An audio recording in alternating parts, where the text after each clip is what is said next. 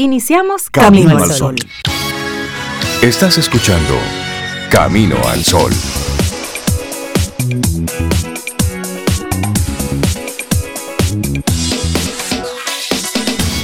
Buenos días, Cinta Ortiz, Sobeida Ramírez y a todos nuestros amigos y amigas Camino al Sol oyentes. Buenos días, ¿cómo están? Hola, Rey, muy buenos días. Yo estoy bien, gracias. Cintia, buenos días para ti también, para Laura todos nuestros amigos Camino al Sol oyentes. ¿Cómo están ustedes hoy? Viernes, ¿verdad? Pues muy bien, porque yo estaba esperando como un hoy es miércoles, hoy es jueves. y te dieron la sorpresa de que, wow. y cuando Rey dijo hoy es viernes, yo dije, mi cerebro dijo, oh, viernes. Oh. Te dio una contentura contenta. Una contentura, mamá feliz. buenos días, Rey, Sobe, Laura, y buenos días a ustedes, Camino al Sol oyentes. Yo no sé cuál de ustedes estará así como tan, tan despistada como yo hoy. Ajá con eso de que qué día era hoy. ¿Tú no sabías que hoy era viernes? No, bueno, pues, pero eso, eso el cerebro a veces así cierra. Eso, es buena señal. Eso, es de gente que se disfruta cada día. Ah, sí, eso Y que cada día es viernes. Ay, si yo no llego al viernes. Exacto. Yo me disfruto cada día. Porque la gente, porque la gente que vive espera, ay, que llegue el viernes, que llegue el viernes, no se están disfrutando su día. El jueves o el miércoles o el martes. Que le cada día trae lo Como que no. Ay, sí, sí, sí. sí, Alguien me dijo eso, me dijo que le gustaba mucho que yo saboreaba todos los días. y yo me quedé pensando en eso y dije, mira, eh, sí, lo recibo. Yo saboreo todos los días. Sí, que así se vive mejor para Porque es estar en tiempo presente. Claro. Y así queremos que tú, amigo o amiga, estés en este día. Nuestra intención y nuestra actitud camino al sol para hoy. ¿Cómo es tu diálogo mental? Cuando estás en silencio. en silencio hacia afuera. ¿Cómo está esa conversación? Sí. De exterior y exterior. Pero ¿cómo está esa conversación? ¿Qué te dices en silencio? ¿De qué hablas? ¿Cuáles son esos pensamientos tuyos muy tuyos? No tienes que decírnoslo, pero ¿has pensado? Ay, los míos son intensos. Intensos. Sí, como muchos, reiterativos. muchos pensamientos. Muchos. Algunos reiterativos, no todos, pero pienso mucho. Sí, es que siempre estamos en esa conversación. diría yo. Sí, a veces tenemos que decirnos, hey, ya. Para, para. Y por eso es importante el mindfulness, la meditación, el buscar ese espacio para dejar que los pensamientos simplemente pasen y no detenernos en ninguno de ellos. Pero es muy importante esto, reflexionar sobre qué estoy pensando de forma reiterativa, de forma constante cuáles son aquellos temas que no me atrevo a verbalizar, pero que me, ocupan mucho tiempo de mi pensamiento, por ejemplo. Mira, y uno no se da cuenta de esas conversaciones porque, como dice Rey, vivimos distraídos y a veces hasta anestesiados, no solamente distraídos. Y uno no, no piensa en esas conversaciones con uno mismo. Y como en toda conversación eh, van en diferentes direcciones. Ese diálogo puede ser diferentes niveles. lo que tú te dices a ti, lo que tú dices sobre el mundo que te rodea, que también te hace ver el mundo diferente, lo que tú dices o piensas de otras personas y en general lo que tú dices sobre tus propias situaciones. Yo sí estoy mal, por eso es que yo no consigo, qué es lo que me pasa, o el mundo está difícil, este mundo no sé qué, este mundo, yo sí soy, o yo sí soy bruto, yo sí soy no sé qué, yo sí tengo mala suerte todo eso va permeando la forma en que tú vas viendo el mundo, cómo te perciben a ti, porque lo que tú piensas por dentro se te nota en la cara. Sí, claro. Se te nota en la cara. Sí. Eso se nota. Aunque no, aunque usted no lo crea. Y ahí la gente dice, fulanito tiene como, como un tema interno, fulanito tiene una situación interna, tiene que tiene problemas. Es la forma así cosa que terminamos. Mírale, mírale acá, ¿qué estará pensando esa Siente, y esa cara. Y esa cara. Hoy? Y tú dices, no, nada, normal. ¿Y, ¿Y, qué tú, piensas? nada. En ese discurso. sí, sí, Mira, cuando tú le preguntas a alguien sobre qué está pensando y te dicen nada, cámbiese nada por un de todo. Ya tú sabes cómo está esa mente ahí. Sí, sí, sí. Y, y, por eso a veces cuando hay una persona que está ensimismada, es decir, que está muy enfocada en sus pensamientos, Óyeme, acércate. Porque a veces, y pasa mucho en, los hogares o en los espacios de trabajo, que vemos a algún familiar de nosotros abstraído con cierta frecuencia en sus pensamientos, o algún compañero de trabajo que está ahí, eh, muy metido en sus pensamientos. Óyeme, A veces el que te le acerques y le digas, hey, estoy aquí por si quieres hablar. Exacto. Es decir, estoy aquí, respeto ese momento que tienes de reflexión, pero cuando se vuelve muy reiterativo, que vemos a ese familiar constantemente en actividades sociales, alejado en una esquinita y dándole mente a las cosas, y es eh, simplemente abstraído de lo que está ocurriendo en el entorno acércate. Hay gente que dice, no le hagas caso, él es así, no. No, no, no, no, no. Ese no le hagas caso. Sí. Eh, Eso es terrible. porque la persona no se supone que no está solo, que no vivimos solos. Y además que hay cosas que tú no vas buscando ayuda a los cuatro vientos, ni te le acercas a nadie. Mira, me gustaría hablar contigo sobre algo que me está pasando. No. Cuando tú tienes un tema, un tema, es alguien que se te acerca y te dice, dime ¿Qué es lo que te pasa? Tengo varios días que, noto que estás un poco distraído, que estás aislado. ¿Hay algo en lo que te pueda ayudar? Miren, no nos imaginamos la ayuda que le estamos prestando a esa persona cuando le hacemos esa pregunta. Sí. Solo el hecho de sentir que le importas a alguien, que alguien te está mirando, ya eso es una, gran Y que se está poniendo a la orden, por lo menos para escucharte, porque a veces tú quieres hablar con alguien, pero ¿cómo tú abordas a alguien? Le dices, tú tienes dos minutos para yo decirte algo. Es difícil, requiere mucho valor, requiere mucho... Eh, eh, sí, es difícil, pero si la persona se te ofrece escucharte, por más difícil que sea, ya para ti es, mira, te estoy tendiendo la alfombra. Es eso. Ya dime, Entonces, estoy aquí. Nuestra intención, nuestra actitud camino al sol para hoy. ¿Cómo es tu diálogo mental? Reflexiona, piensa sobre, sobre eso, escribe cuáles son esos pensamientos reiterativos.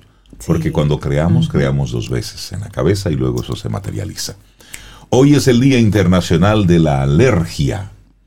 La alergia que es esa reacción anormal que suele ser inflamatoria ante la presencia de una sustancia que tendría que ser inofensiva que puede entrar por el aparato digestivo, respiratorio, pueden ser absorbidas por la piel, por contacto o por picaduras. Así es que hoy es el Día Internacional de la Alergia para prestarle atención a eso. Sí, ¿ustedes son alérgicos eh, A la noticia de aquí yo soy alérgica, a la noticia de este país, a las, En una ocasión era alérgico a la prángana, pero ya eso dejó de afectarme. Entonces, esos son mis dos, como decía anoche un amigo. A los insentidos de aquí yo soy alérgica. Decía un amigo anoche, yo soy alérgico a la gente bruta. Ah, yo también. y luego nos dio toda una, una teoría, ¿no? De cómo se desesperaba ante pensamientos obstusos. Esa es la forma correcta de decirlo en la radio. Pero sí, eso, eso, eso me desespera. Personas que dicen, pero, mm, pero no, ¿cómo pensamos así sobre este? Hay la tolerancia y demás y todo eso, pero sí, a veces somos alérgicos a eso. Arrancamos nuestro programa Camino al Sol. Laboratorio Patria Rivas presenta En Camino al Sol, la reflexión del día.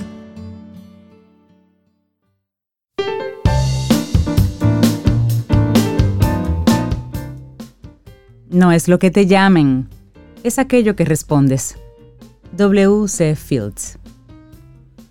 Seguimos aquí avanzando en este camino al sol. Nuestra reflexión para esta mañana. Autodiálogo. ¿Cómo nos hablamos a nosotros mismos? Qué mm. buena pregunta. Sí, y todos tenemos una voz dentro que nos habla a través de pensamientos y que puede influir en cómo nos sentimos. Hablamos, como dice Rey, del autodiálogo y cómo cambiarlo. De eso vamos a tratar en el día de hoy. Y con nuestra propia voz interior tenemos conversaciones profundas, debates agobiantes y peleas molestas. El autodiálogo es la forma que tenemos de comunicarnos con nosotros mismos. A veces asume un tono amable y está cubierto de frases como qué bonito estoy hoy, qué buen mozo, qué bonita, soy una buena persona, ánimo, que yo puedo resolver este problema. Sin embargo, con mucha frecuencia toma un matiz bastante más cruel y oscuro. Todo me sale mal. Debería haberme recibido ya, graduado ya. ella es más divertida que yo, más inteligente que yo, más bonita que yo. Yo sí soy bruta, yo sí tengo mala suerte. Es decir, nuestra propia voz puede darnos un cálido abrazo o golpearnos bruscamente. Y cuando nos hablamos y cómo nos hablamos influye directamente en cómo nos sentimos y en, en todo lo que hacemos. Así a la vez que podemos sabotearnos con la manera en la que dialogamos con nuestros pensamientos, también podemos cuidar de nuestro bienestar emocional si lo hacemos bien. Pero, ¿cómo te sientes cuando alguien más te insulta, te grita o te da órdenes de forma autoritaria? A lo mejor te sientes mal, ¿no? Lo mismo ocurre cuando la comunicación contigo mismo, generalmente silenciosa, adquiere tintes ofensivos. Si nos hablamos despectivamente, ya sea en voz alta o a través de pensamientos, lo más probable es que nuestra autoestima se termine resintiendo. Si nos repetimos que no valemos o nos machacamos con nuestros errores del pasado, es comprensible que nos llenemos de inseguridades y de miedos. El lenguaje interno negativo nos menosprecia, nos castiga y obstaculiza significativamente cualquier objetivo o proyecto que nos proponemos. Da por sentado que no seremos capaces y que las metas que tenemos en el punto de mira saldrán fatal. La sensación es similar en cuanto compartes tus planes con una persona que te envidia profundamente, la misma que hará todo lo posible por tirarte abajo. El autodiálogo destructivo actúa de la misma forma intenta derrumbarte. Ay, sí. Y nuestras creencias sobre el mundo, sobre los demás y sobre nosotros mismos son aprendidas. A partir de las experiencias que vivimos, el entorno en el que crecemos y los rasgos de personalidad, aprendemos a pensarnos y a hablarnos de tal o cual manera. Pueden ser múltiples las causas de un autodiálogo crítico. En ocasiones nuestras creencias adoptan una certeza absoluta drástica e irrefutable, pero todo lo aprendido puede ser desaprendido. Si hemos adquirido como costumbre maximizar nuestros defectos, ignorar nuestras fortalezas y culparnos de manera injusta, tendremos que aprender un profundo trabajo de autoconocimiento para quitarnos de encima esa gran carga. Así es, Ove. Y las distorsiones cognitivas son el sostén de ese autodiálogo negativo. Percibir e interpretar la realidad de forma parcial y distorsionada es más común de lo que nos imaginamos. Las distorsiones cognitivas son errores en el procesamiento de la información que llevan a la persona a interpretar el mundo de una forma alterada. Producen un juicio inexacto y poco objetivo. Y estas impactan en nuestra forma de interpretar la realidad y en nuestros pensamientos, emociones y acciones. El problema con las distorsiones cognitivas es que muchas veces no logramos detectarlas y pueden llevarnos a realizar conductas disfuncionales repetidamente. Vamos a mencionar algunas de ellas para que las conozcas. Por ejemplo, la sobregeneralización, sacar conclusiones a partir de hechos particulares. Me fue mal en la, entrevista de trabajo, es que yo no soy capaz de conseguir un empleo. No, no, no, te fue mal en esa entrevista. Sí.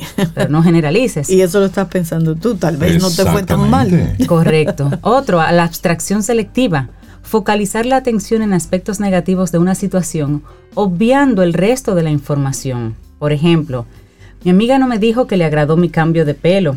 Eso significa que me quedó mal. No, no, necesariamente. Significa que ella estaba también sumida en sus pensamientos y, ni, siquiera se dio cuenta. Claro. También está el pensamiento polarizado se procesa la información en categorías de opuestos sin considerar un grado intermedio. Es o todo blanco o todo negro.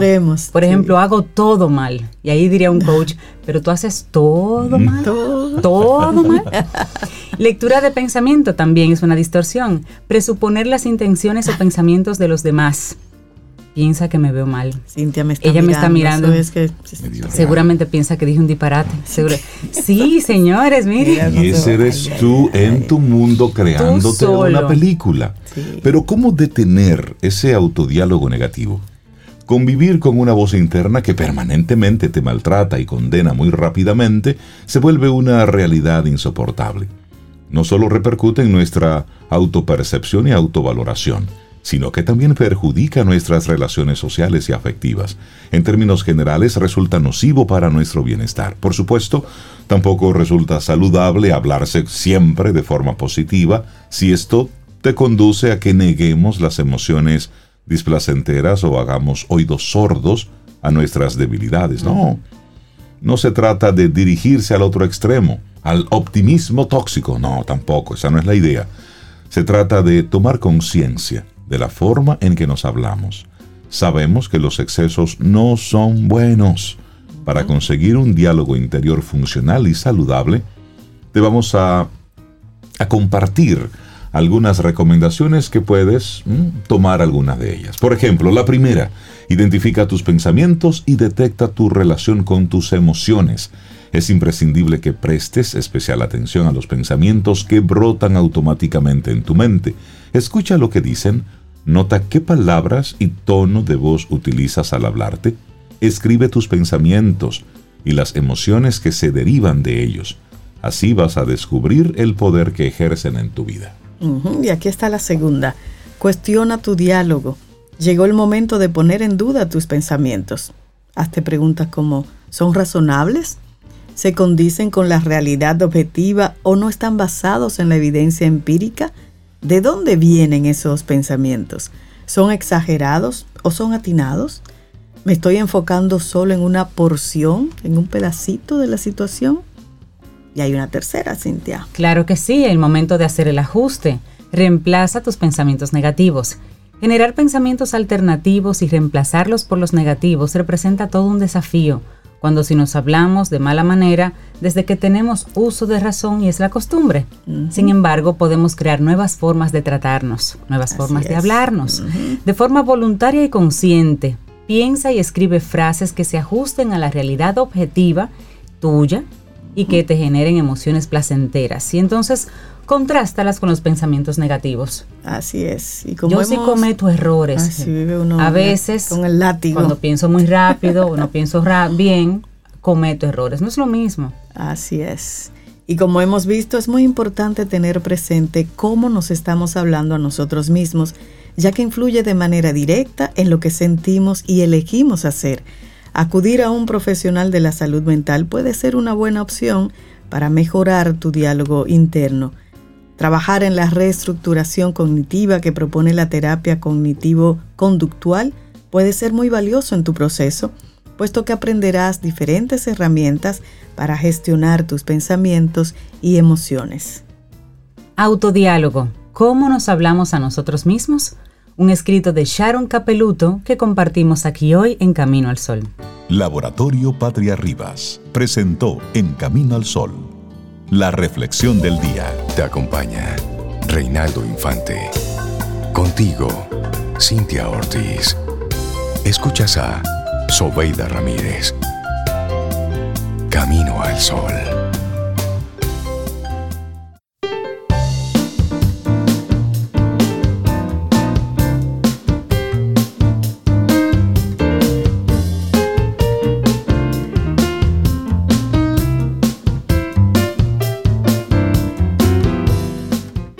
Para realizar una acción positiva, hay que mantener una visión positiva. Dalai Lama. Compra en Omega Tech y gánate el rincón tecnológico de papá. Por cada 5 mil pesos en compras en cualquiera de las tiendas Omega Tech, participas para ganar un set tecnológico completo para papá. Una PC full, monitor, bocinas, impresora, silla, accesorios y muchos premios más para un solo ganador. El Rincón Tecnológico de Papá está en Omegatech. Promoción válida del 4 al 30 de julio de 2022. Más información en nuestras redes sociales, arroba Omegatech RD. Omegatech, en tecnología somos más. Y seguimos avanzando en este camino al sol. Muchísimas gracias por conectar con nosotros a través de estación 97.7 FM y también caminoalsol.do. Entra esa es nuestra página web y recordarte nuestro número de teléfono en el que tenemos la aplicación de WhatsApp. Claro que sí, es el 849-785-1110. 849-785-1110 y si te atreves, compártenos sobre el tema del día de hoy. Tu diálogo interno, ¿qué te dices? Para jompearte así, darte ánimos cada día. Bueno, llega un momento muy, muy esperado por, por nosotros y por los Camino al Sol oyentes. Ese ese momento de reconectar con, la buena música, entenderla y eso nos permite entonces disfrutarla aún muchísimo más. Entonces les damos los buenos días y la bienvenida a Margarita Miranda Mitros, presidenta de la Fundación Sinfonía, en este segmento que es muy especial. Sinfonía a la breve. Buenos días Margarita, bienvenida de nuevo a Camino al Sol, ¿cómo estás?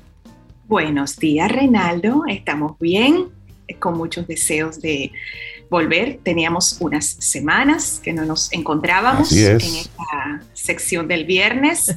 y mm, bueno, eh, como dijiste eh, tan atinadamente en tu introducción, queremos disfrutar la música, pero si la conocemos, la podemos disfrutar aún más. Y hoy eh, he escogido algo que conecta con eh, siempre me gusta conectar con lo que podemos eh, tener en República Dominicana, bueno, en Santo Domingo sobre todo, pero que es pues de todas partes, ¿no? Y es una pregunta que continuamente se nos hace. La gente dice, la ópera, la opereta, esos géneros líricos, y el musical, que es tan querido y tan popular. ¿Cómo se conecta eso? Ahora, la próxima semana, el día sábado 16 de julio, se va a presentar una opereta que es muy popular, La Viuda Alegre de Franz Lehár, en el cine. Estas transmisiones de la Metropolitan Opera en el cine de Novocentro, en Santo Domingo. Es una presentación de Caribbean Cinemas. Desde hace más de 10 años, eh, nosotros tenemos eh, un privilegio y es poder ver en vivo las transmisiones en alta definición de la Metropolitan Opera. Ahora en el verano ellos tienen un menú muy interesante que llaman los Summer Encores. Ya esto no es en vivo, estos son presentaciones de pasadas temporadas. Eh, Caribbean Cinemas nos ofrece una cartelera de cuatro títulos. Siempre va a ser sábado a las 4 de la tarde. Y el primero de esos cuatro títulos, el sábado 16, es La Viuda Alegre. La Viuda Alegre es una opereta. Y entonces la pregunta es, ¿qué es una opereta? ¿Y qué diferente es una opereta de una ópera? ¿Y cómo se conecta eso con un musical? Que tanto nos gustan los musicales y cuando viajamos y vamos a Nueva York, o algunos también pueden ir a Londres, al West End, a ver Los Miserables, y tantas otras, tantos otros títulos. ¿Cómo se conecta eso? Bueno, hay una larga historia. De hecho, eh, acaba de publicar doña Carmen Heredia de Guerrero, un artículo muy, muy interesante que lo recomiendo a los Camino al Sol oyentes en uh, Plenamar, esa publicación que es eh, digital, ¿no? Una revista digital, acerca de los musicales y cómo esa historia empieza en la antigüedad. El teatro, el teatro musical que combina la música, la danza, también el baile y obviamente es una historia. La ópera tiene sus orígenes eh, allá en, en esa antigüedad clásica eh, surgió en Italia, sabemos que la ópera es italiana, de nacimiento en el Renacimiento. Pero había, la ópera es teatro en música, todo es cantado. Pero en Europa también se dio el fenómeno de eh, la, el teatro en música, pero también hablado, combinar partes cantadas y partes habladas, pero cada país tenía su propia tradición. Ejemplo, España, la zarzuela, que tanto nos gusta también, donde hay teatro en música, pero también con partes habladas. Eh, en Francia había un género muy popular, la ópera cómica, que se distinguía de la seria, muy formal, muy larga, eh, también con sus partes eh, habladas y cantadas. Y en Alemania, algo que tiene un nombre muy simpático, eh, el Singspiel, ya nos lo mencionábamos cuando hablábamos de la flauta mágica hace unas semanas con motivo del Día de las Madres. En el siglo XIX se producen dos fenómenos. Uno es el nacimiento de la opereta y otro es el nacimiento del vals, ese baile tan popular que se hizo en toda Europa y que realmente también vino a América. Y hay un compositor alemán, pero que se mudó a vivir a Francia, Offenbach. Y este señor empezó a componer teatro ligero, cómico, generalmente mucha sátira, con partes habladas y partes cantadas, y de ahí surge la opereta. Esa opereta se hace muy popular y muy pronto Viena capital del imperio austrohúngaro, se adueña de esa opereta con, unos compositores, una familia de compositores, los Strauss. Por eso la Ópera de Viena, cada mes de enero, el día 1, tiene ese concierto del Año Nuevo con la música de Strauss, los valses, las polcas y Viena se convierte también en la capital de la opereta. La opereta que es ese teatro musical donde hay partes habladas y partes cantadas. Hay una cantidad enorme de compositores porque la gente en aquel tiempo no había cine, no había streaming, no había Netflix, no había Amazon Prime, no había nada de estas cosas. La gente iba a los teatros, los teatros públicos y la gente, igual que hoy día, quiere ir a votar el golpe en el teatro. Entonces preferían, bueno, había esa ópera seria, esa ópera trágica, esos dramas muy fuertes de Wagner, etcétera, pero también había toda esta ópera, opereta, que se llamaba el género cómico, donde había mucha sátira. Y algo muy interesante, en el idioma local, porque en aquella época tampoco había los subtítulos ni los supertítulos. Entonces, cuando te están hablando y te hablan sobre todo teatro y te hablan en un idioma que tú no entiendes, ni te enteras. Es muy aburrido. Entonces, la opereta se canta y se habla en el idioma de donde estás haciendo la presentación. La viuda alegre, para entrar ya directamente con este título, es una de las últimas operetas de esa época de oro. Eh, y cuando yo digo época de oro, eh, me refiero realmente a lo que llamábamos la Belle Époque, la época bella, antes de la guerra, antes de la Primera Guerra. Era un momento de mucho esplendor en Europa, mucha prosperidad y eh, todo ese lujo toda esa maravilla, todo ese mundo eh, de ese final del siglo XIX está, se transmite en esta opereta, La Viuda Alegre, que es súper cómica, eso es lo, bonito, una historia de un país que se inventa el libretista eh, Pontevedro, que es un país en los Balcanes, que se parece un poco a Montenegro pero en la ópera es Pontevedro. Y este pequeño país de los Balcanes está muy mal económicamente, como tantos países hoy día, ¿verdad? Todos prácticamente. Y la viuda alegre del título de la opereta es una señora que ha enviudado de un señor de Pontevedro que tiene una gran fortuna pero ella no es de Pontevedro, ella es de los Estados Unidos.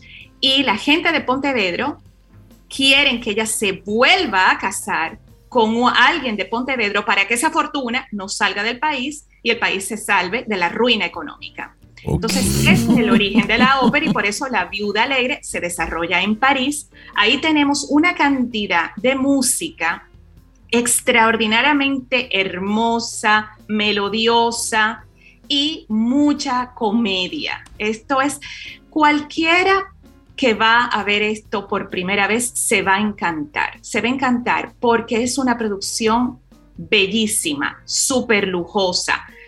Eh, los cantantes que son actores y son bailarines.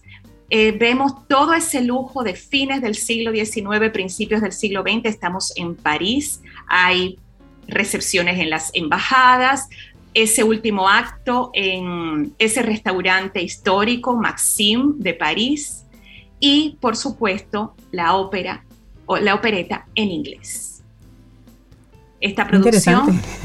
Sí, aquí hemos hecho operetas en español. Como siempre, se tiene que traducir al idioma de donde eh, se presenta, porque como hay tantas partes que son cantadas, eh, perdón, habladas, debe entenderse. Cuando hay una parte cantada, bueno, quizás no entiendes del todo el texto, pero la música te gusta. Claro, y el contexto y, el contexto también te va dando mucha información. Efectivamente. Y una, pregunta, Margarita.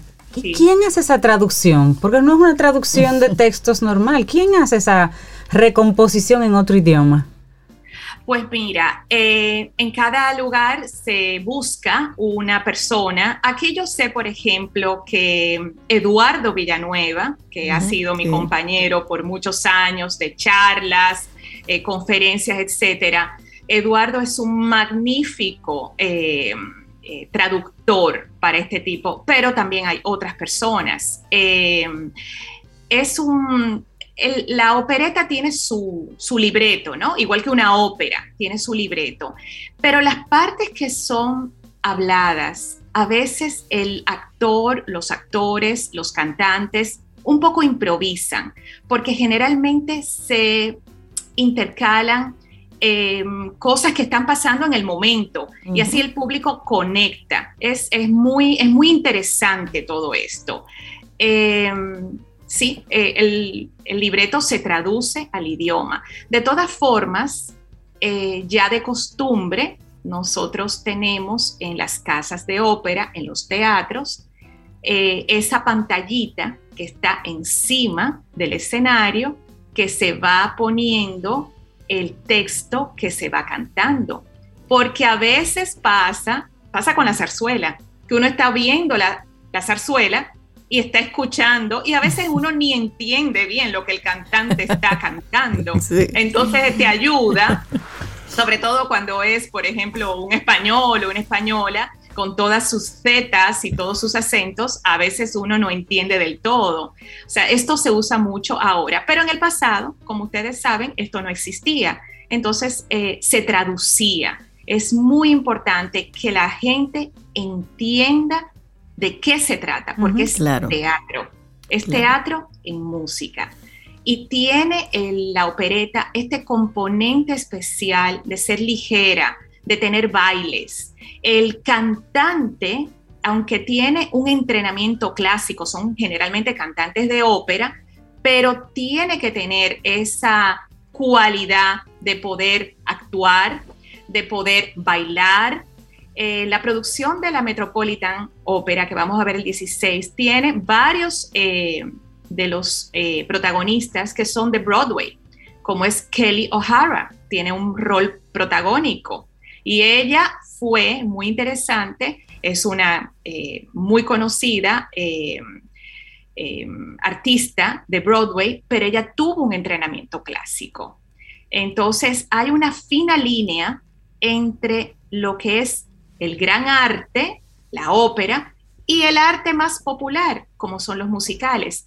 Y directamente esta opereta del siglo XIX que comenzó en París con Offenbach, que después se fue a Viena con los Strauss, que incluye los famosos valses, luego también viajó a Londres y ahí nace el famoso musical que nos gusta tanto ver en Broadway qué, interesante todo esto. El tiempo aproximado de una opereta, Margarita. Depende. La que vamos a ver el sábado 16 tiene unas tres horas. Son tres actos. Yo les puedo asegurar que cuando esto lo vimos hace unos años, porque recuerden que esto no es en vivo, ojo, tiene subtítulos, ¿eh? Vamos aunque esté en inglés y se entiende muy bien, está subtitulada en español. Eh, pero yo recuerdo cuando esto se hizo hace unos años, eh, el cine se llenó varias salas del cine y la gente estaba fascinada porque es tan bonita la música, tan pegajosa. Además es una historia totalmente cómica, es divertida, es efervescente y chispeante. Para botar el golpe del calor que estamos padeciendo en estas últimas semanas y un poquito también el golpe de, los problemas y la cotidianidad, es un escape eh, realmente muy bello, eh, con una producción de lujo y con unos cantantes también de lujo. Oye, excelente propuesta. Eso es, un, eso es un regalo. Vamos a, recordar cuándo serán las diferentes presentaciones y hasta cuándo será entonces esta, este seriado. Sí, esto comienza el sábado 16 de julio, nuevamente en Novo Centro, el cine de Caribbean Cinemas, siempre a las 4 de la tarde, con La Viuda Alegre, esa opereta. Después vamos a tener 15 días más tarde, o sea, las presentaciones son cada dos semanas, cada dos sábados, o sea, el día 30 de julio. Creo que ahí está, si mal no recuerdo, Madame Butterfly. Exacto. Entonces ahí ya vamos a otra, nada de comedia. Aquí estamos en la pura tragedia, en un drama, en un drama muy, pero con una música de Puccini hermosísima. Esta producción de Butterfly. Fue una producción eh, minimalista y que tenía unos elementos eh, japoneses muy interesantes del teatro eh, japonés. unos muñecos, una, es una hermosura esta producción. Luego, dos semanas después, ya entramos en agosto, creo que es el sábado 13 de agosto, me Correcto. Tenemos es la Bohème, ¿correcto? sí. La Bohème, también de Giacomo Puccini, es más corta, eso es una buena noticia, dura dos horas y es bellísima ópera también con esa producción de Franco Sefirelli. Y para cerrar, a final de agosto, volvemos a la comedia. Entonces, esta es eh, en francés, esta última, por supuesto, con subtítulos en español. Repito, todas están subtituladas para que la gente entienda el argumento. Esa última, que se llama, tiene un nombre muy simpático, La hija del regimiento.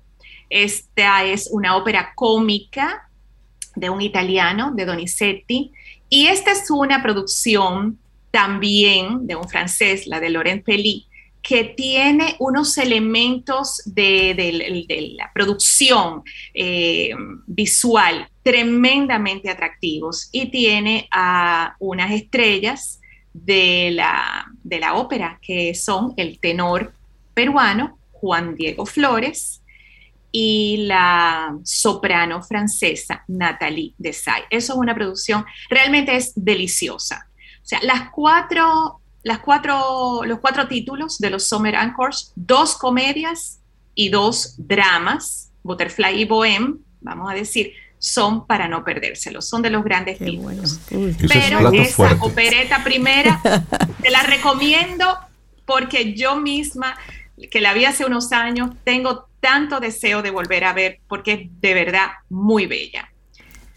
Qué bello eso. Por bueno, pues. reservar esos sábados 16 julio 30, agosto 13 y agosto 27. Y eso es un banquete, sábado en, la tarde. a las 4. Eso es una, eso es una ricura. Sí. Margarita Miranda Mitrov, de Fundación Sinfonía, muchísimas gracias por este segmento tan bello. Sinfonía a la breve.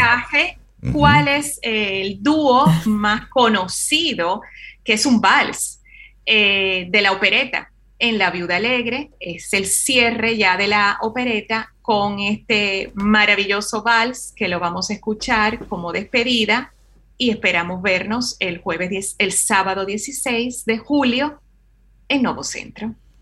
Muy bien. Un gran abrazo, Margarita. Vamos a escuchar. Gracias. El track 2, Reinaldo. Número 2. Aquí va. Margarita, hasta la próxima. Un abrazo. Gracias. zu Hause. Oh. Was bin ich?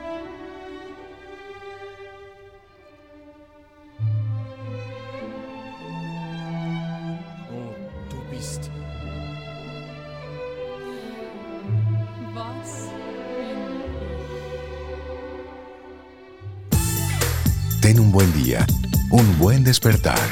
Hola. Esto es Camino al Sol. Camino al Sol.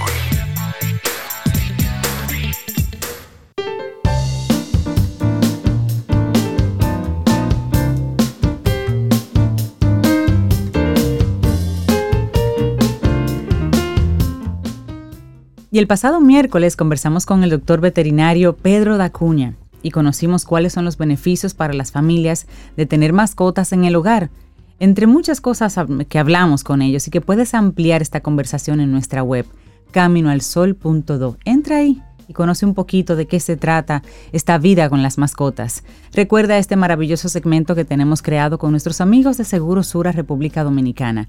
Quien pregunta aprende con Escuela Sura y nosotros contentos de conectar de nuevo con María Elena Asuab, psicóloga, psicoterapeuta, y siempre nos comparte esos temas que nos dejan reflexionando. Hoy, el síndrome del Salvador. María Elena, buenos días y bienvenida de nuevo a Camino al Sol. ¿Cómo estás?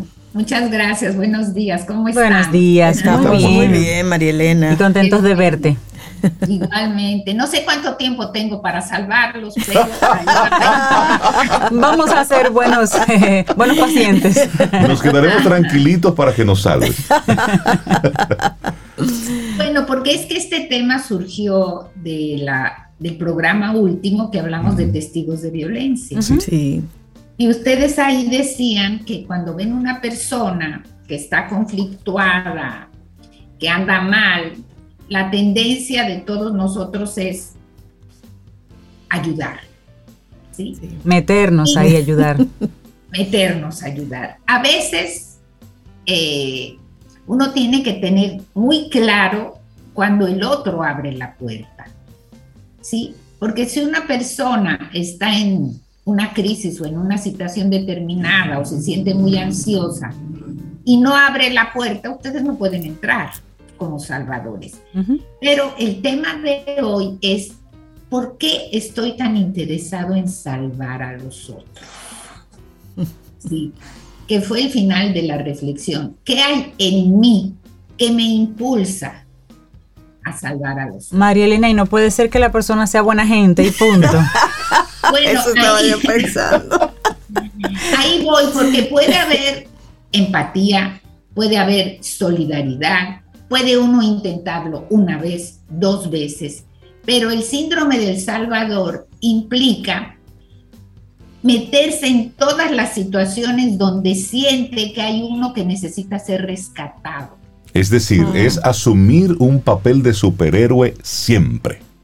Exacto, frente a cualquier situación donde la persona siente que la necesita, donde la persona además omnipotentemente cree que va a rescatar a todos. ¿Qué mm. hay en esa persona? Bueno, si lo puedo poner en una frase cortita, es, hay una necesidad de ser necesitado. ¿Sí? Ok.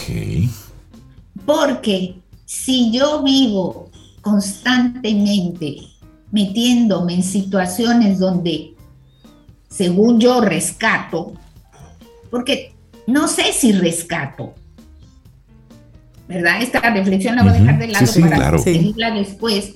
Pero si yo me voy metiendo en situaciones, yo voy sintiendo que voy siendo necesitada y que la persona cuando entra en una situación determinada me busca a mí, no porque me quiere, no porque hay un vínculo, me busca porque me necesita. Y entonces anda por el mundo con esta sensación de para ser mirado o mirada, tengo que hacer que me necesiten. ¿Sí?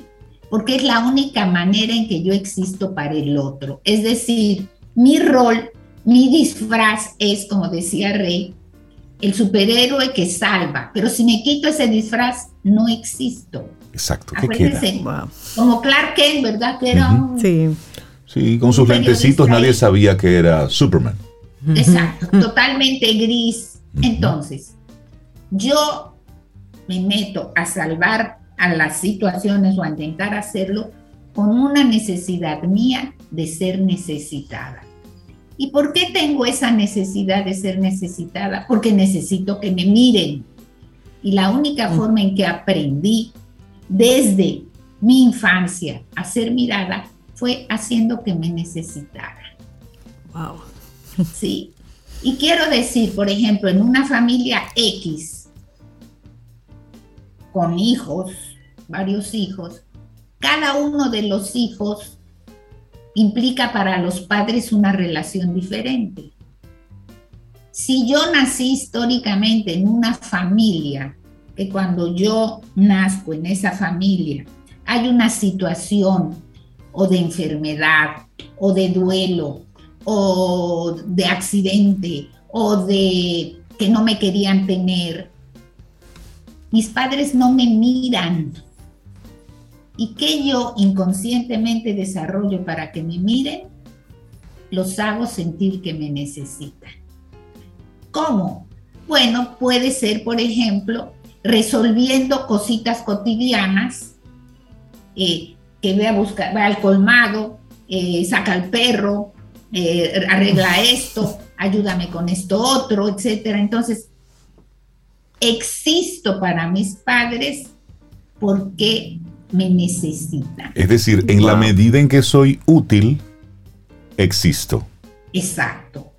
El problema es que también cuando soy útil para todos los otros y cuando los otros me necesitan, yo me pierdo.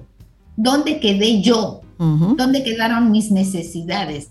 ¿Dónde quedaron mis dificultades? Simplemente no las veo porque ando viendo las dificultades de todo el mundo. ¿Sí? Entonces es un mecanismo que me permite también no contactar con mis propias cosas. Así yo salvo a varios o intento salvar y ahí retomo la reflexión. María Elena, María Elena, discúlpame que te interrumpa porque me llega una frase que es muy, es muy utilizada. Quien no sirve, quien no vive para servir, no sirve para vivir. Es una, frase, condenatoria. Sí, porque habla de una frase de tú dado siempre al servicio, a la asistencia, al apoyo, a estar siempre disponible para y por el otro, pero de una forma u otra. Es posible que quien haya originado esa frase viene de un síndrome de, ese Salvador. Bueno, porque también hay que ver desde dónde se sirve. Porque yo puedo servir al otro desde mi propia satisfacción y desde mi propio encuentro conmigo misma.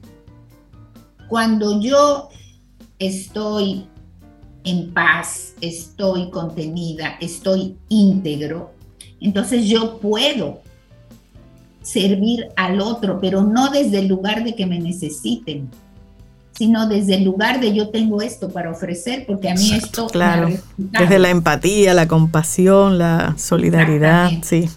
Sin que me dañe, sin que me dañe. Y además es un servicio sin que me drene. Exacto. Porque el síndrome del Salvador acaba drenado, porque anda recogiendo todos los eh, por eso les decía, la ambulancia anda recogiendo a todos los heridos que encuentra en el camino. ¿Y realmente salvan, María Elena? Esa es la otra reflexión. ¿Realmente salvan o realmente me ando metiendo donde no me llaman? Porque cada quien tiene derecho a vivir su vida como puede y con la dignidad que tiene para vivir su vida. Si a mí no me llaman, no me meto. Pero hay personas a las que les cuesta pedir, hacer ese llamado también de ayuda y espera que alguien por osmosis los entienda y, se meta. Le lea la mente. Yo no, no, no he encontrado nunca una persona que, que pueda ejemplificarme eso que tú dices. Porque cuando la persona no pide ayuda, no ha abierto la puerta. ¿sí? Simplemente si una persona dice, ay, me siento triste, y uno dice, ¿y, con qué crees que está asociado? Y taran, No, no sé, no sé. Vamos a salir y uno lo acompaña, lo está ayudando, lo está acompañando en su proceso de tristeza, pero no se está metiendo a tratarle de resolver nada. Mm. Es lo que hace el que anda recogiendo heridos como ambulancia por todos lados. Es, también tiene que ver, por ejemplo, con las relaciones de pareja. Muchas parejas se conforman en base a salvar al otro. ¿Y cómo empezó la relación? Uno pregunta, bueno, eh, acababa de terminar una relación anterior, estaba muy triste, empezamos a salir, empezamos a hablar y nos enganchamos, ¿sí? Y muchas veces se establece, entre otras formas de relación de pareja, la relación de andar salvando a los otros. Mientras yo no esté consciente de que probablemente yo ando salvando a los otros desde mi propia necesidad de ser mirada, entonces no, para mí que estoy salvando no, no resulta la cosa, porque no me, no me miro a mí misma. ¿Y cuáles son las señales que indican, por ejemplo, que yo tengo ese síndrome de salvadora? ¿Cómo, cómo lo detecto para buscar ayuda? Bueno, la primera pregunta sería hacer una reflexión de a, cuánta gente has intentado salvar en tu vida. y no lo he logrado. ¿Cuánta energía tú gastas en tratar de hacer esto? ¿Cuán drenada te sientes? ¿Sí? ¿Cómo te sientes si dejas de andar recogiendo heridos? ¿Te sientes que no tiene sentido la vida? ¿Sientes que, que tienes que buscar otro camino? ¿Te sientes muy cansado? ¿Te enojas cuando el supuesto herido no sigue tus consejos? Y no te cansas y vuelves y vuelves y vuelves otra vez a decir lo mismo y lo mismo. Y lo mismo. El otro ya no te escucha. ¿Sí? Y muchas veces cuando hay esto, la persona pide ayuda y te dice, por ejemplo, ah, yo necesito que tú me ayudes con tal cosa. Tú haces la acción que te pide y más nunca desde que te la pidió vuelve a averiguar. Sí, búscame el teléfono de un doctor, por ejemplo, que necesito tal cosa. Entonces, uno se afana, busca el doctor y la persona que te pidió la referencia más nunca te pregunta. Porque también el herido es mirado desde su herida. Yo soy mirado estando herido. Si no estoy herido, no me miran. Entonces andan con la llaga abierta por el mundo diciendo, mírenme que estoy herido. Y viene otro que dice, yo necesito que me necesiten. He aquí el Salvador. No se da el Salvador sin la presencia del herido. Somos células complejas. Complejos. Somos células complejas. Porque, sí, eh, pero es interesante el tema porque lo que le da sentido a la vida al herido es andar herido. Y al Salvador es andar salvando y rescatando al herido. Yo no digo de manera rigurosa que uno no puede intentar echarle una mano a alguien que la está pasando mal pero echarle una mano no es rescatar. Uno puede acompañarlo, uno puede decir que tú necesitas, no, yo quiero compañía, ok, yo quiero que me acompañes a tal cosa, ah, ok, pero uno no mete toda su energía, todo su discurso, en salvar al otro, porque entonces ahí anda uno comentando, no, porque fulana, mira, le pasa esto y yo le dije que esto, pero entonces ella no me hace caso. Sí, porque entonces, es, y ese es un dato importante, cuando tú estás en esa posición de El Salvador, pues el mundo se debe enterar que tú eres un salvador y, que, y que acuden a ti para que tú los ayudes. Casi, casi una nota de prensa. exacto, exacto. Pero es importante que nos demos cuenta que tanto el salvador como el herido se necesitan el uno al otro. Claro. ¿Sí? Porque uno para ser mirado necesita estar herido y el otro para ser mirado necesita salvar. Ahora, ¿cómo yo me sacudo de este rol? ¿Sí? ¿Cómo yo empiezo a darme cuenta de que esto me drena, me carga, que no resuelvo nada, que nada más ando interpretando un papel? Bueno, una de las formas fundamentales es darse cuenta qué es lo que a nivel inconsciente sostiene este rol. Y si en un proceso las personas se dan cuenta que desde muy pequeñas tuvieron que ser útiles para ser miradas, entonces hay que escarbar ahí para que este rol de ser salvador empiece a cambiar. Porque si no, a pesar de los esfuerzos, no cambia porque la base inconsciente sigue siendo la misma. Sí. ¿Sí? ¿Y qué es lo que necesita un herido para no andar queriendo ser visto desde la herida? Exactamente lo mismo, pero desde su propia experiencia. Entonces la invitación es cuestionarnos por qué hago lo que hago. Es decir, nosotros los psicólogos indiscutiblemente tenemos un rol en este proceso, pero no es el rol de andar salvando. Probablemente ya lo superamos, ¿sí? Es el rol de ofrecer acompañamiento a quien lo solicita. ¿Sí? todas las profesiones de ayuda, entre comillas, tienen un componente importante de lo que es la vida personal de cada persona. Yo no elijo la profesión porque se me ocurrió un día. Ustedes son comunicadores o hacen lo que hacen por alguna razón. ¿Sí? Entonces, esa es la invitación a escarbar, si es que quieren cuestionárselo, porque si no se lo quieren cuestionar, denle para allá. Por supuesto, sigues teniendo tu vida tal cual. Eso es en el personaje, el escenario, pero seguirá ahí batichica. ¿Sí? Y lo importante es también hacer saber que para llegar a ese inconsciente no hay solo un camino. ¿Sí? Muchas personas, ustedes que están ahora trabajando o poniendo música clásica y vals y ópera, la música es una de las formas de conexión que tienen los seres humanos con sus adentros. La reflexión, la meditación, la naturaleza. ¿Sí? Para algunos funcionan las afirmaciones, para otros hay, por fortuna, hay muchas herramientas.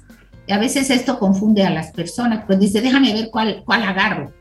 Hay que tomar la herramienta que a mí me resuene y que a mí me resulte. Entonces, cuando es un salvador, ay, pero qué buena persona, siempre anda ayudando a todos, ay, pero qué maravilla, socialmente es reforzado también. Claro, claro. ¿Sí? Y la persona se le dificulta entonces dejar este rol porque además socialmente es muy bien visto. Claro, aceptado, sí. Aceptado, aplaudido. Sí.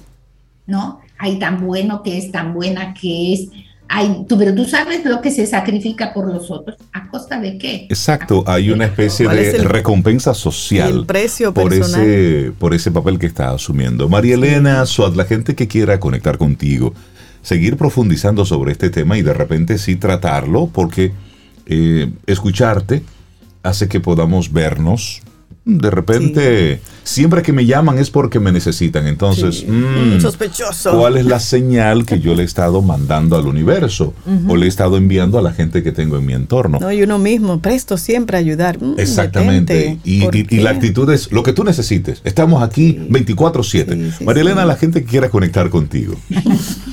eh, WhatsApp 809 868 0886 Así que nos llevó poco tiempo tratar de salvar. Vamos a ver. sí, sí. Marilena, que tengas un excelente día. Muchísimas gracias por poner este tema. El síndrome del Salvador. Ten un buen día, un buen despertar. Hola. Esto es Camino al Sol. Camino al Sol.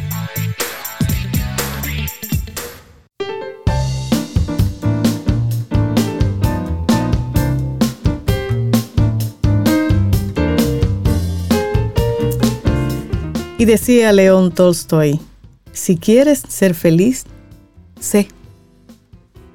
Ya. Punto, ya. Sí. Así de simple. no le busque más vueltas a eso. Bueno, seguimos aquí avanzando en este camino al sol y le damos los buenos días, la bienvenida a Milka Hernández, experta en marketing turístico, es catedrática universitaria, conferencista y bueno, una colaboradora de Camino al Sol de hace muchos años. Milka, buenos días, ¿cómo estás? Bienvenida de nuevo. Hola, buenos días. Estoy pues feliz de estar aquí nuevamente en Camino al Sol. Eh, ya ustedes saben que lo mío es viajar y hoy traigo una propuesta totalmente diferente. Y viene a darnos envidia aquí de la buena red. Vámonos de camping. ¿Para dónde nos vamos? De camping. Fíjate, nos vamos a ir de camping. Te cuento que el tema de las acampadas, pues es como una oportunidad de vivir experiencias diferentes. Y específicamente aquí en República Dominicana ahora se está dando pues mucho apogeo de las acampadas y hay muchas opciones muy interesantes que queremos compartir con nuestros caminos solo oyentes. Eh, tú sabes que acampar es el arte de hacer pues turismo de una manera diferente, integrado con la naturaleza, con el medio ambiente, en donde el sonido de los pájaros se convierte en tu banda sonora y el agua de los ríos se convierte en el mejor de los paisajes. Ay, pero ya vino poeta. Bueno, ah, viste, viste, ¿cómo, vamos? también, mira, este fin de semana Fíjense, de norte a sur la República Dominicana pues les ofrece diversas opciones. Por ejemplo, empezando con Montecristi. En Montecristi tenemos la opción de lo que es Cayo Cabra. En Cayo, eh, la isla Cabra, pues ahí vamos a tener un camping que se complementa con los manglares que hay en el entorno. Y esta visita a los caños de Montecristi, donde tú puedes tener pues, esos ricos baños eh, de agua dulce. Y luego, pues complementar además con lo que es la visita a los Gallos Siete Hermanos, en donde vamos a tener pues, la oportunidad del avistamiento de aves. Ustedes saben que es uno de los puntos de avistamiento de aves más importantes de la República Dominicana, en donde no solo tenemos pues de esas endémicas, sino también pues de las migratorias que vienen desde la zona de la Florida de manera constante. Seguimos ahí en Puerto Plata y es que la novia del Atlántico nos ofrece diversas opciones de lo que es el campo. Está pues lo que es la oportunidad de hacerlo pues ya metido en lo que es inmerso en la naturaleza, en lo que es la zona, por ejemplo, de Finca Papirucho, en el río Yásica. Ahí vamos a tener pues excursiones por el río, senderos, de experiencia pues de descansar en este entorno maravilloso. Y está también pues la parte como más glamorosa, que es el Greenland Rural Camping, Glamping, que es este en Cabarete. Esas, esas son las llamadas burbujas. Ah, las burbujas, que yo he visto, Exactamente con burbujas donde tú puedes visualizar de noche pues el cielo estrellado, pero ahora también tiene opciones para las familias que quieran llevar sus niños y quieran pues tener ese contacto en ese tipo de alojamiento diferente y además pues ellos proponen para los más pequeños pues lo que es eh, la interacción con animales de granja, tipo un burrito y cosas así. Ya para los más adultos tenemos la oportunidad de cine bajo las estrellas, fogatas, excursiones en paddleboard, por lo que es el río Yásica. Eh, tiene un spa también, o sea, la opción de dar servicio de spa dentro de las burbujas. Los desayunos y las cenas, que son cenas, desayunos que apilan a los llamados cinco sentidos. Mm. Santiago, por su parte, ustedes saben que hace unos días les comentaba en la cordillera septentrional tenemos lo que es Perla Negra Coloche, que es el la, primera, la primera villa contenedor que tenemos como opción de turismo, pero ellos también tienen la opción de camping en todo lo que es esa zona con vistas a la cordillera septentrional. O sea que ahí tiene esta oportunidad que se vincula con acciones de turismo comunitario como son lo que es la visita diarios de la zona, las cuevas de Ámbar y las ruinas del antiguo Santiago en la zona de Jacagua. Si seguimos en el Cibao, pues en España tenemos la comunidad de Jamao al norte. Y Jamao al norte ustedes saben que hay un emprendimiento muy, muy agradable, el turismo comunitario sostenible, que pues lo gestiona lo que es Jamao Ecotours. Y ahí pues la comunidad te brinda el servicio. A orillas del río Yásica tenemos, entre el río Yásica y Jamao, esta oportunidad de hacer acampadas y además hacer diversas excursiones como lo que es Caño de Arroyo Río, Rappel en Hongo Mágico, kayak en lo que es los ríos África y Jamao Norte, son 10 kilómetros espectaculares, mis favoritos, señores, para hacer Y tenemos también lo que es, lo que es el cañón en, cola de pato, los senderos Los Tinajones, las caobas, hacer tubing, señores, como ustedes se acuerdan, Ustedes iban a, la, matrica y hacían tú. Claro que sí, claro. Ah, pues mira, ustedes pueden hacer tubi en la zona de Jamao, al norte, paseos a caballo. Todo esto vinculado con ese, ese tour en una tierra de campaña.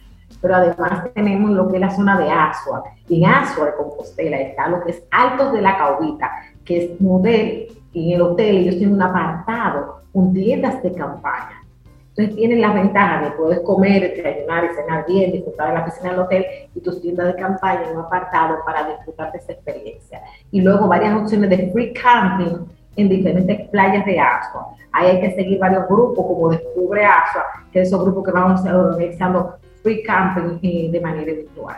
San José de Coa, por su parte, ustedes saben que es un turismo totalmente de montañas y nos da pues dos opciones muy especiales de hacer camping. Está la de Arahuacos, que es un camping, unas casas tipo, eh, eh, tipo triangulares con vistas a toda esa zona de la, de la, montaña y a lo que es la Sierra de Ocoa. Y la Bocaina, que la Bocaina está en Rancho Arriba. La Bocaina, por su parte... En Rancho Arriba es muy lindo. Dime. Rancho Arriba es hermoso. Bellísimo. Hermoso. Entonces, tú sabes que Rancho Arriba, todo eso era un lago en la época prehistórica y a la llegada de los españoles todavía se cruzaba de un lado a otro en barcazas y por eso hay algunos ojos de agua todavía en esa zona. Cenotes hay en Rancho Arriba, eso poca gente lo sabe. Que hoy día nada más lo visualizan como la parte que tiene que ver con lo que son los invernaderos de vegetales. es espectacular. Y ahí en la zona de la Bocaina tenemos pues lo que son experiencias vinculadas con el café, porque es una, una zona donde se siembra mucho café, senderos. El mismo salto de la Bocaina es espectacular y bueno, además de eso tenemos, por ejemplo, Pedernales, ahí también en el sur, en Pedernales, ustedes saben que fue donde empezó casi este movimiento del camping, con Rancho Típico Cueva del Águila, con todo lo que tienen en el entorno, donde tú haces camping de, de, de, de, de, de noche, y de día te iban a hacer las excursiones en todo lo que es el Parque Nacional Jaragua, eh, visitar Río Molito, Río Pedernales, eh, las antiguas minas de Bauxita, Bahía de las Águilas, de todo este entorno de la cueva, pues es una, una oportunidad para quienes quieren hacer ese tipo de camping. Para mí el observatorio de, estrellas más impresionantes que tiene la República Dominicana, sin lugar a dudas, sigue siendo el estado de Cabo Rojo. Y bueno, por su parte, Samaná nos da las oportunidades de Playa Rincón y Playa El Valle. Playa Rincón, pues ahí se está haciendo camping prácticamente permanente. Y en Playa El Valle es más itinerante, va a cambiar un poco más. Pero son opciones espectaculares en lugares donde tú puedes hacer acampada y además excursiones a caballo, senderismo, visitar las comunidades y tú así también vas haciendo esa derrama económica en el entorno. Señores, y La Vega, por supuesto, si hablamos de la ciudad culta, olímpica y carnavalesca, hay que hablar de sus municipios. Tanto en Jarabacoa como en la zona de Constanza hay opciones para hacer esa acampada. Eh, evidentemente la de Valle Nuevo siempre ha sido una de las más apetecibles, pero ustedes saben que ya no se acampa como se acampaba antes, ahora hay una regulación de parte del Ministerio del Medio Ambiente, donde indican todos los requerimientos ya no se acampa justamente cerca de la pirámide, sino en otro entorno. En el caso de Jarabacoa hay varios solares, espacios también para hacer acampadas, que después en las redes sociales lo podemos encontrar. Ya bajando también por San Cristóbal, aquí del lado de la Altagracia, Villa Altagracia, ustedes saben que pertenece a San Cristóbal, que es del sur, pero se va por el Cibao, que es la carretera del Cibao, de, de irnos para el norte. Hay la zona de los arroyones en Villa Altagracia, señores, hay una finca que le han dedicado al tema del campo. Y de verdad que en los arroyones en Villa Altagracia, pues puedes montar a caballo, hacer senderismo y tener pues una escapada muy especial. En los cacaos, también en San Cristóbal, esa parte de los cacaos ya está más colindante hacia lo que es San José de, Ocoa, pero pertenece a San Cristóbal. Aquí nos vamos a encontrar las Skinny Town, que son salas triangulares y allí pues tienen balnearios, cascadas, experiencia de café y cacao orgánico, noche de fogata con juego, animación, karaoke. En el este, señores, también hay acampadas, ahí tenemos camping en la romana, tenemos el camping Party Boat. Entonces, aquí, a orillas del río Chabón, te hacen pues lo que es el recibimiento, una visita por lo que es eh, eh, la zona del río Chabón y después de lo que es el río Chabón, entonces haces la acampada de noche con ese espacio tan espectacular que tenemos allí. Y bueno, pues por supuesto, pues mencionar lo que es la provincia de la Alta Gracia, que ustedes saben que eh, siempre se habla de lo que es Punta Cana, se habla de lo que es eh, la parte que tiene que ver con los hoteles, pero ahí tenemos lo que es la Bacama, en la playa Lavacama, pues también hay experiencias de camping. Y otras también que se van haciendo en plan free camping, que es una versión que hace, combina en momentos especiales, fechas especiales, en diferentes playas del país, la pueden encontrar Mandolo y todo eso. Pero señoras y señores, yo sé que hay gente que no está por coger carretera. Y como ustedes saben que yo vivo sufrida, pendiente de, de todo eso. Que ustedes tengan las mejores propuestas, les traigo una propuesta de camping en plena capital. Ajá, ¿en qué azotea? Como que qué azotea. En, la azotea de, algo. Señores, de verdad, yo no sé qué voy a hacer con él. Además de la finca de los de los de Infante, que casi va a estar disponible para camping. ya lo la capital. Además, eh, bueno, de hecho estaría disponible ya, porque pueden hablar conmigo, que vamos a hablar de la fecha de los infantes. Eh, claro, vamos a negociar, porque dime, dime a ver. Eh, lo que es la cueva del Edén, la cueva del Edén te ofrece también la Simi Town y esas opciones de acampada justamente pues, en el entorno del hipódromo de las Américas, con la ventaja de que tienen pues todo lo que es un entorno de árboles frutales, tenemos cuevas vivas con estalactitas, estalamitas, donde se puede hacer ruta con los niños sobre todo, y bueno, también las parejas tienen una escapada especial, porque tienen lo que es la cueva de Brujuela, en donde el río Brujuela, que ustedes saben que es subterráneo, sale como un cenote, brota el agua y tiene unas piscinas especiales. Ay, qué hermoso tiene que ser. Y eso está ahí, por el hipódromo. Wow. Sí. Milka Hernández. Milka Hernández, la gente que quiera, que quiera seguirte el rastro, es difícil. O armar algo ya contigo. ¿Cómo se ponen en contacto contigo? A través de Milka Hernández RD. Y señores, todos los domingos en el canal 85 de Claro TV estamos en Infotur TV, el programa referente en lo que es el sector turístico dominicano. Y ahí pues hay un segmento llamado La Escapada, lo estamos desarrollando y día a día vamos a ir haciendo cositas más interesantes. Así que pueden seguirme como Milka Hernández RD y además como Infotur TV. Excelente. Hoy nos fuimos de camping con Milka Hernández. Milka, que tengas un excelente día. Cuídate mucho. Hay una República Dominicana y hay una República Dominicana de, Milka. Así es. Dios mío. Y esperamos que hayas disfrutado del contenido del día de hoy. Recuerda nuestras vías para mantenernos en contacto. Hola arroba caminoalsol.do. Visita nuestra web y amplía más de nuestro contenido. Caminoalsol.do. Hasta, una, próxima, edición. Y pásala bien.